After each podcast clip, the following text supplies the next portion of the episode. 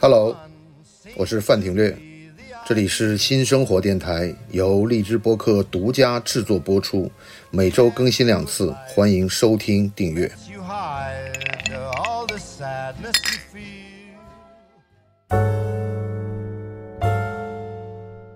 欢迎来到新的一期新生活电台。我们处于一个信息交流的时代，通过大量的翻译作品，然后了解到了这个世界的日新月异。那么，我们觉得现在的翻译质量。比以前 有所下降，但是我们依然能看到很多，呃，非常优秀的译者也在出现。那我们今天请来的，呃，尚小雷女士呢，就是这方面的佼佼者。大家好，我叫尚小雷，从事翻译在也有十五年左右了，做笔译，也做过口译，呃，给制足杂志，还有各个出版社以及呃戏剧团体翻译剧本儿。嗯，这些工作都做过。那今天非常高兴能跟范老师来聊一聊关于这个 翻译的酸甜苦辣吧。因为现在用这种机翻的特别多了嘛，但是还是可以看到好的那种翻译的还是蛮难得的。你的经历好像我感觉跟别人不太一样，因为你原来是在从事广告创意行业，对对，然后我就觉得你转到笔译上面的话，就是。这个工作的跨度会不会就是说，让你更了解读者的需求？呃，对，因为我成长为翻译的经历确实跟一般的科班的翻译不一样，因为我本身不是学英语专业的，但是我呢是很早就出国留学了，就是大概高中毕业以后吧，就是一直在国外的一个环境中长大的，但之前英语也算比较好的，在国内。之后就是由于一直对戏剧比较的爱好，在国外也看戏，嗯，国外也就是跟老是指音乐剧还是话剧？话剧，话剧不是音乐剧。音乐剧当时因为我在悉尼，所以他的那个话剧就是那个，比如说凯特·布兰切特那个大魔王那些，他们都是在悉尼话剧团成长起来的，所以就是有机会接触到一些比较好的话剧作品，尤其是经典的剧本儿。因为我平时也读中文的剧本啊，我就先发现的是说，好像剧本翻成中文去演，跟外国人演话剧那个劲儿是完全不一样的。后来我就张力是不是不够？对，而且国内可能有一些就是老觉得说演外国的话剧就会自然的起范儿，就是有那种说的不像是一般人在说话，就像咱们平时聊天这种啊，就是说的特别的拗口。后来我就想，外国人演话剧是不是也端着？但是我去悉尼，就是看他们演话剧的时候，跟平时说话的那个语气呀、语态呀，其实是很相似的。就是我觉得外国人看话剧可能没有这个所谓的话剧腔。对，我就特别奇怪，说这是为什么看的多了呢？就觉得可能也是跟翻译有关系。你看，就是实际上早一代的人，比如说五零后、六零后、七零后、八零后。他们都还非常怀念那个上海一制厂，我懂。那对上就上一场的那个劲儿，尤其是好像改革开放刚开始的时候，北京那个酒店行业的人这说话，因为他有接触外语，他的工作语言应该是英语，但是他平时说话呢就学那种上一场的那个。哎，我亲爱的，怎么怎么，就这种。然后呢，后来就把这个风潮呢，就蔓延至老百姓或者是一般年轻人，也开始觉得这种拿腔拿调的说这种中国人用语里面不太出现的词儿，感觉更有戏剧化。对，有这样的一个原因。但是我想吧，可能是我不知道啊，就是。特别早的时候，二十年代、三十年代，因为我之前看过一些剧本儿，包括这个文学作品，嗯，我觉得当时可能把外语的东西拿到中国来，更多是以出版为目的的，就是以阅读为目的的，不是说。对，就是剧本这个东西，你可以出版成剧本集，然后就是放到书店让大家翻来看。但是书面语言是你是要优美一些的，但是如果你直接拿到演拿给演员去说的话，这里边其实是有一个转换的问题。那你是第一次翻译的英文的剧本是那个战马吗？不是，我其实是做了一个补充翻译的工作。其实，呃，第一版的翻译老师他翻译的非常的优美，但是呢，其实战马那个背景故事是发生在英国一个小乡村里面。看原版的战马，他们说的都是一些普化，然后里面的那个当妈妈的那个 角色，其实也是非常泼辣的一个村妇吧，我们可以说。他但但你的意思说，这个就不太适合？对我们当时跟导演组商量的是说，不想让演员好像在那儿一下就起了一个贵族范儿那种感觉，所以语言还是要尽量的往这个生活口语化的方面去走。而且就是里面有军人，有德国军官，还是想把他们区分一下，所以我当时就做了一个这种工作。实际上，我现在想想，就是如果要是从受众来讲的话，可能受众最多的应该是图书，就是你翻译的书是看的人最多的。那么其次可能就是电影电视剧，然后再往下去就是轮到话剧。可能因为话剧毕竟场次和观影人数都有限，尽管现在。我上次不是在那个三克看了那个那个雷曼兄弟那个，对，那个我觉得太好看了。对，但是我后来就不知道因为约了什么人，然后下半场我就没看完。我就觉得就是我不知道是从什么时候开始，就是我们从这种译制厂的这种中文配音，嗯，就直接过渡到了字幕时代了。就过了字幕时代的时候，我我感觉是回不去了。回不去的意思就是说，我去再看。就配音的这种，我就觉得有点有点隔阂。对对，而且而且，我觉得可能那个演员，无论是美国人还是英国人还是什么日本人，他可能说话并不是那样说的。而且因为我们看到了他没有配音的，下面有字幕的那个时候，你就知道他说话也是很正常的。但是对我们翻译成，但是我就觉得像雷曼兄弟这样的。好的作品就很难想象，我如果换成四个本地演员会是什么？因为我之前我在上海那个当代艺术中心看过一个四个小时的，好像是法国的一个剧，是法国人两个人演的，就是讲夫妻两个吵架要离婚，然后就在舞台上吵了四个小时，吵到最后男女的就把衣服全撕光了，然后你看到他们把衣服撕开那一瞬间，你发现。他们全身都是汗，就是你会感觉那个演四个小时，感觉极为消耗体力。在这个话剧看完之后，就还有那个剧本的那个台词的那个小册子卖，我就买了一本回去。然后我就在爱奇艺上面好像看到了青年话剧团还是国家大剧也有这个戏，也有这个戏是用。北京话来表达的，然后我就 我就看判若两戏，是不是？对 对对，有点那个，就是有点像那个贫嘴张大民的幸福生活的感觉。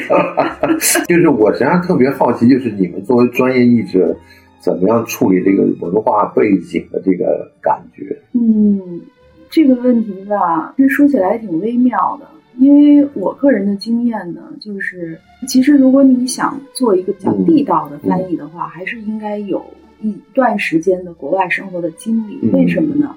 就是你可以在国外，就是走在大街上，你听所有的人讲话。你比如说走在纽约，你可以听无数人在叫 overheard，就是听他们说什么，有各种口音、各种语态、各种这个话题，你就会知道他们平时说话是什么样子。而且你会从中捕捉到一些戏剧性的东西，哪怕比如说我在百老汇看戏的时候，早早起来去排那个早鸟票，嗯，然后排队的那些人里面就跟你聊他昨天看了什么，你昨天看了什么，就非常生动。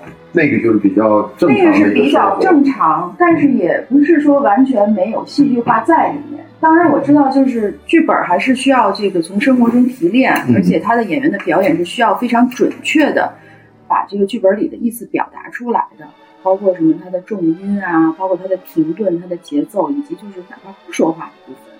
但是呢，我希望的就是，比如说我翻译个中译的剧本，我希望就是我给到演员的词，能够让演员在他，也就是在中文的语境里，尽量的能够感受到原文语境。哦，哎，就是让他感受到原文语境里面。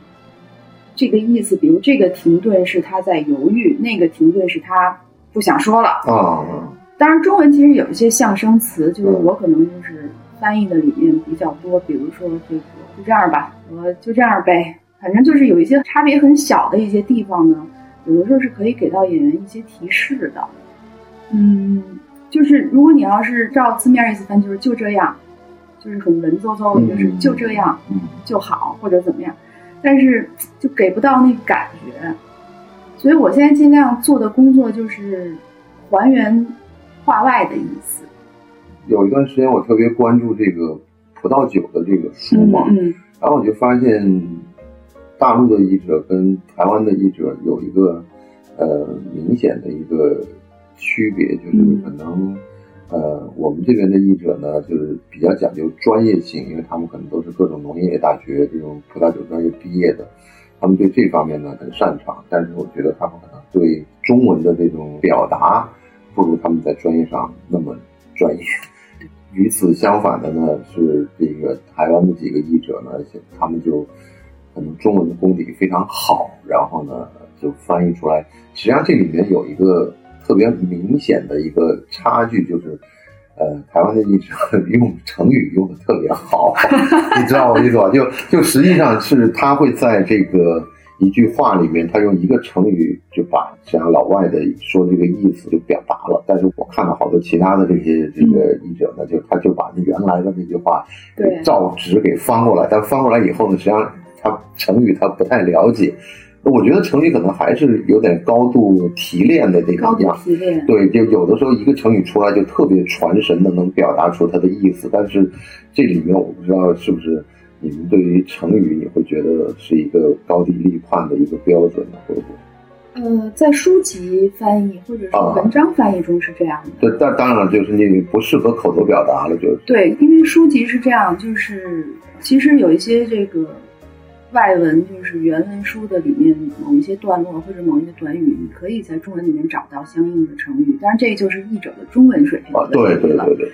呃，其实好多人就说你做翻译，其实最终拼的是中文中文水平。对，英语就因为我感觉好像有的时候别人对于英语的那种阅读理解吧，可能还停留在什么，就我们大家开玩笑。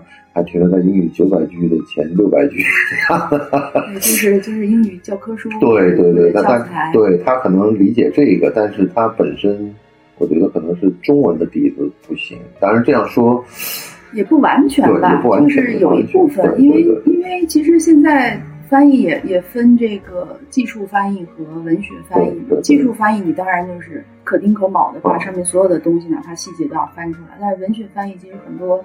很大程度上，你是要有一个转化的过程，对，不然的话，老外比如说一个什么俗语，中文里没有，对对，那你就会想，比如说就狗拿耗子多管闲事儿这种事儿吧，或者说是什么这个闲猪萝卜淡操心，当然这都是很俗的俗语了啊，对对对，但是包括您说的一些成语，对什么这个，其实其实是有这个问题的。当然，那译者就是可能第一遍。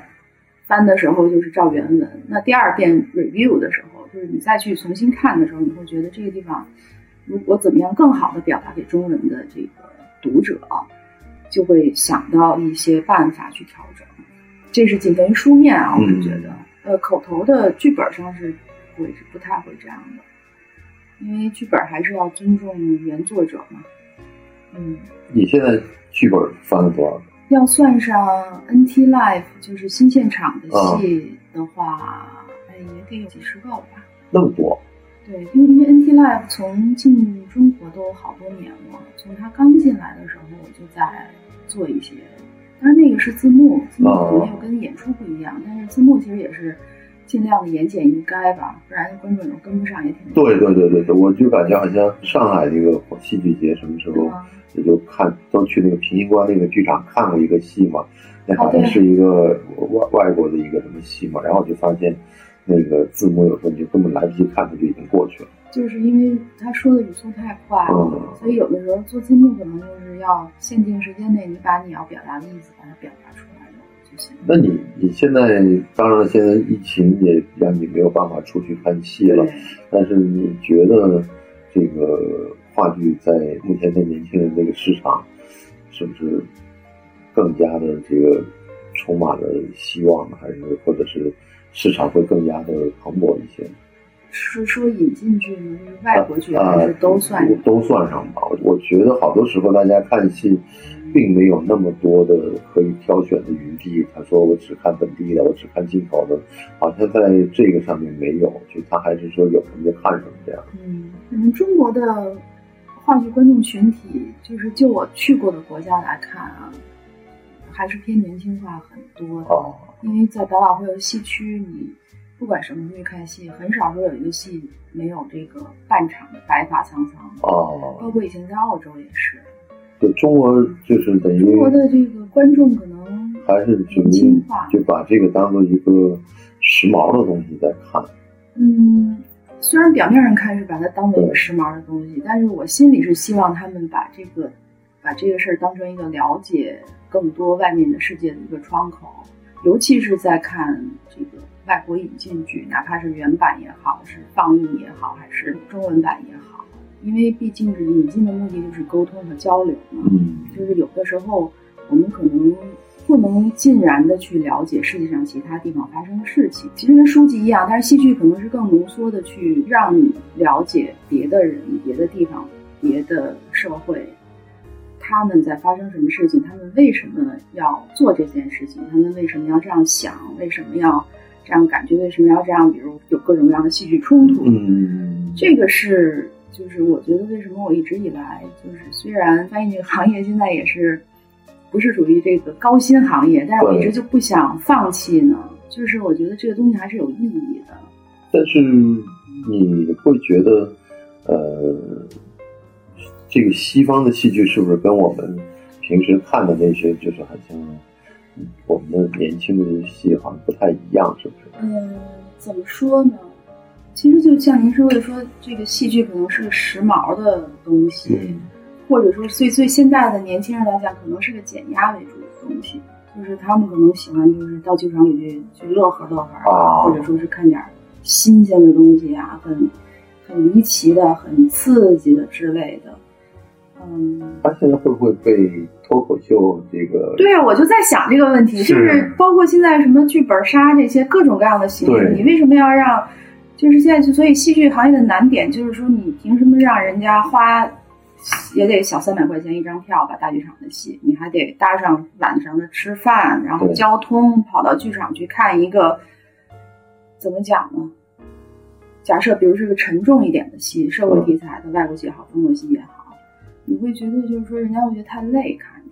但是这些社会题材的戏在西方国家其实是蛮流行的，就是他们主流的。对他们可能是会去，要不然就重排经典，要不然就有一些新创的戏，就是大段的辩论、大段的思辨，就是人物之间的这个对话的这个信息密度是非常大的。这样的话，你万一走神跟不上，你就会觉得哎呀太累了。他们就在说什么一些跟我们没有关系的事情，是有这个问题。所以国内的这个引进剧的这个类型，现在还是有点难度。现在好像看这个脱口秀的人是越来越多了，但是我我总觉得脱口秀可能就像去一个面馆的那种感觉，它还是一个快餐。但是如果快餐成为主流的话，我觉得也是不太乐观的事情吧。脱口秀，我国内其实我看的不是特别多，我就是也看了一些，就是在网上啊，包括脱口秀大会吧。对对对对。我觉得中外的脱口秀还是有区别的。这个我我说句得得得罪人的话，我觉得基本上是二人转的升级版。就是你看现在他们捧出来的这些新星啊，基本上就东北语言是一个大的就是比重，就就好像就大家觉得在这个行业里，东北话是一个通用的。当然，我一直也觉得。东北的这个小品也好，二人转也好，或者脱口秀也好，他们非常高级的地方就是他们特别擅长自嘲。我觉得自嘲是永远是高级的，比嘲笑别人就好像前两天不是咱们在那个群里头讨论那个白人涂黑脸的这个事儿对对，那这个事儿实际上是白人在蓄奴的时代，他们嘲笑黑人的。但后来我就马上想到上海的滑稽戏。有相当大的比重是在嘲笑苏北人，嗯，但是这个苏北人的这个在上海人眼里的这个地位呢，呃，离开上海，大家就不知道这个为什么要看不起苏北人，要拿苏北人当笑话，地域性很强，就就很强的地域性。在上海流行，只在上海，只在上海。所以说呢，你就看上海的滑稽戏里面，经常会用那种苏北话来就学人家说话，我就觉得这个好像。就嘲笑别人是不高级的，高级的就是成了自己。我永远觉得把自己给丢到地上，我再给捡起来，我这就很高级。但是我总觉得，就是是不是没有另外的语言或者地或另外的方言？能够替代东北话的，你看我在什么效果呀？看什么？我基本上都是大段的，就是东北话，而且东北话都那种一定是一个很冷的老妈呀，或者是很冷的，对，反正它跟国外的这个美国的脱口秀又不太一样。没错，因为美国其实你脱口秀也好，什么也好，就是他还是挺讲这个。不能嘲笑，比如嘲笑人家的身体缺陷和他的出身、口音、肤色，他们这个线还是把的很牢的。所以您说的那个就是自嘲的，那那是很多的。对，像很多优秀的黑人，就是非洲裔美国人 脱口秀演员，还有亚裔的。对，那他们可能就是自嘲，就是说自己在这个社会里受到的一些，比如说歧视，甚至是受到了一些让他们觉得莫名其妙的尊重，他们也会拿来嘲笑。就是他其实后面还是反映了一些这个社会阶层之间的看法的变化，而且其实他们说的也挺狠的，说自己和说别人都说的挺狠的，包括英国的一些脱口秀演员，那嘴毒的呀，简直就是可能翻译过来真的是会让你发怒的。哦，但是其实但是有一个脱口秀演员说批评不可怕，因为我批评的是事情，不是人，就是你要正视这种批评。而不是说不让人家讲啊，对对，所以可能国内脱口秀比较，我是觉得它比较挠痒痒，无论是从笑点上，还是从它的这个深刻程度上。当然，可能我们观众也不需要那么深刻，可能你稍微跟他的生活有点共鸣，或者有几个段子。但是我觉得他们编的那些段子吧，太简单了。微博上你其实多翻点那种什么营销号里面都有过，对，就改吧改吧就放上去。我觉得这东西演出来其实挺好的，但是就看完一笑，我也觉得没有什么要需要你去笑到怎么样，或者有什么启发思考的，其实挺没营养的。这个好像这么说挺得罪人的。不是这个，我 我觉得。我觉得我们节目还没有这么好的影响力。行，我只是这样觉得，所以无所谓。然后我就觉得，是不是现在全部变成了一个轻的一个概念了？就大家也不愿意花那么多的时间，也不愿意去那个花那么长的这个准备，然后大家就这么反正聊聊。但是可能你又不能真正碰到痛点上，真碰到痛点上，可能这边。你看之前那个范志毅稍微讲几句，就发现就轩然大波。这种事实际上也也就是一个警告，你不能谈到就太伤面子的感觉。实际上，这个你作为一个足球的从业人员，你谈本行业，如果大家都这么客客气气，实际上对吧？我们已经忍了你很久了。对呀，对呀，对，确实就是我也能体谅，就是国内脱口秀的这个创作的难度，因为他是好像就是。不能说如履薄冰，但是也有一些地方他可能真的不能碰了。当时还挺喜欢梁欢的，后来好像也知道了，也下架了。就是就是你也不知道哪条线你都碰到，然后就就此消失，也挺不值当，都挺不容易的嘛。对对对。对，所以对，就是难度不一样。国外反正是想着怎么狠，怎么来说，这边可能就是还是要在。你你有看那种吗？就看那个英文系读的那种。我还没看，但是据说挺不错的。对，我就突然发现，呃，去年的时候呢，这个好莱坞这一帮人，去年前年的任何场地、任何活动都要大张旗鼓的宣扬要这个支持黑人运动啊什么之类的。但是从今年开始，他们出来的这些剧，你会发现他们在检讨这个矫枉过正的一些事情，因为好多人是因为。就是因为这样的一个平等政策，把一个莫名其妙或者是把一个很平庸的人放了一个很重要的位置，然后呢，他要需要就跟很多人去协调这种这种麻烦的关系，然后但是那些真正懂的那些人呢，可能因为又是老白男啊或者是什么这种呢，就作为一种好像反面的例子而不能让他接近，但是就我我觉得他们反思起来特别快。包括那个早间新闻那个，我们看的有一集就是有一个被炒掉的这个主持人跑到意大利嘛，嗯，然后看到意大那个在意大利这个小镇上吃冰激凌，然后就来了一个美国的女的，准备拍 video 了，然后就讲你怎么能跑到我的这个最喜爱的冰激凌里侵略到我这里面啊？然后那男的就很惊讶，说就。我已经到这儿都大家都不认识我，你何必那个？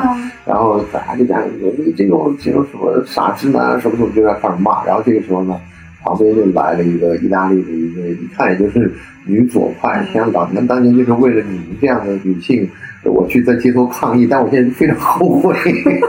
然后然后就说，反正就讲的你你就觉得你们就是不能受到委屈，不能受到这个，不能受到那个，我们就一定要呵护你，像够不亮的。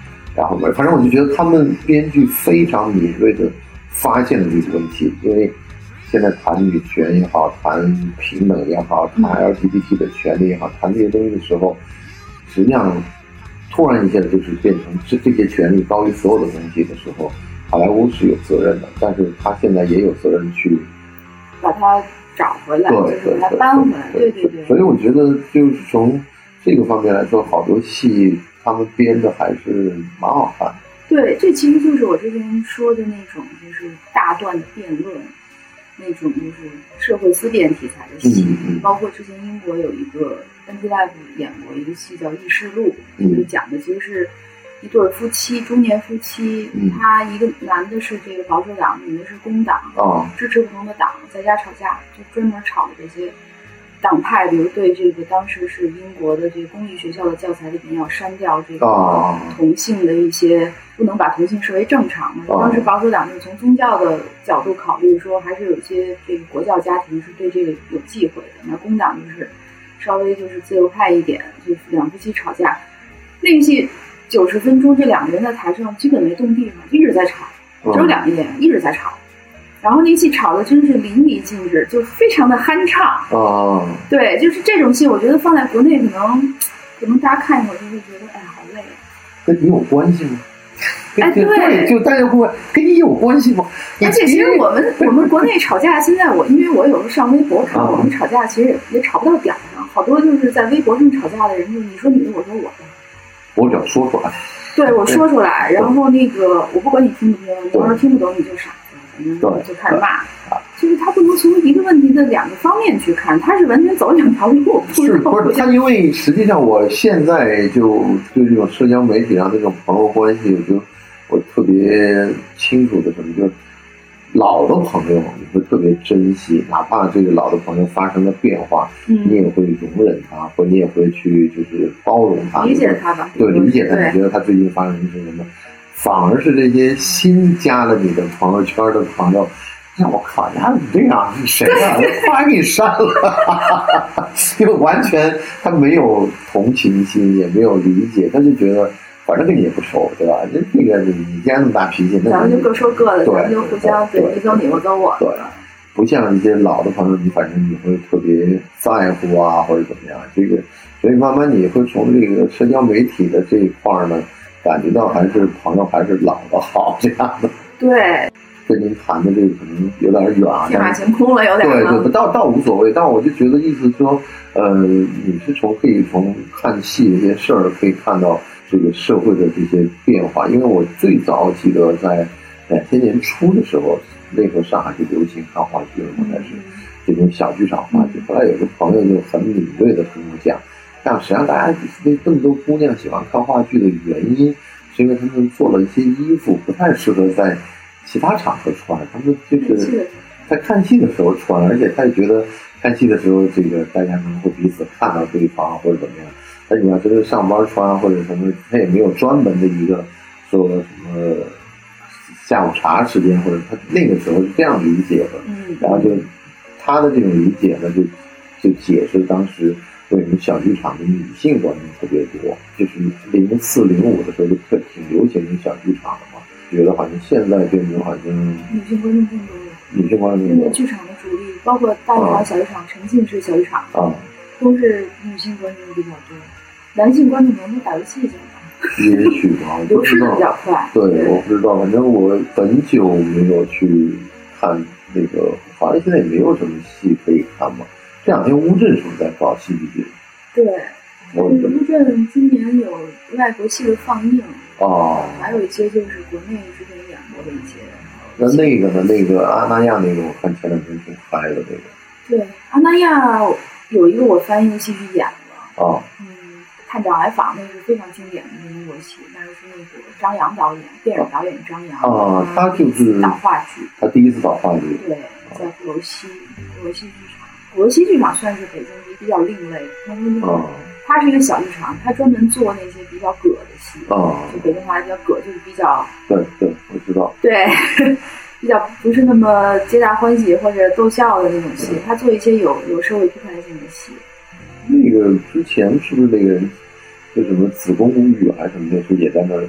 嗯，没有。但是他比如像厉南生的美人啊，就是那三块广告牌的那个编剧，他是他其实是写这个话剧的。啊。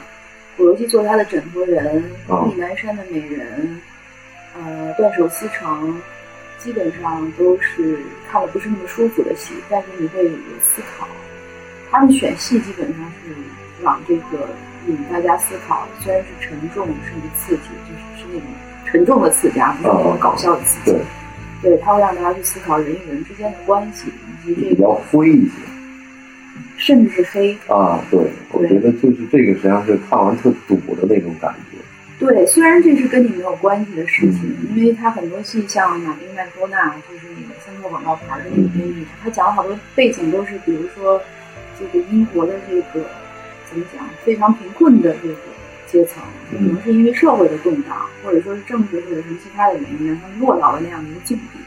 那他们在这个中间呢，他会有一些非常搞笑的东西出来，但是你能看到那个背后的。苍凉、苍凉、心酸、无奈，以及他必须要继续活下去的那个劲儿，这种东西其实可能在我们当今中国，可能大家共鸣的不太多。但是我觉得肯定有，肯定有。但是那些人进不进剧场又是个问题。但是我觉得现在好像，嗯，不知道。我觉得好像现在，因为所有的这些东西都以这个票房和营收为主要的出发点的时候。那基本上可能这些比较沉重的话题，可能就不太好作为一个，我估计连报批的时候都通过不了吧。而且我们好像还是希望就是像好莱坞一样有一个很圆满的结局啊。我觉得这一点可能就是这些话题变成特别小众。大家好，我是范廷略，这里是新生活电台，由荔枝播客独家制作播出。每周更新两次，欢迎收听订阅。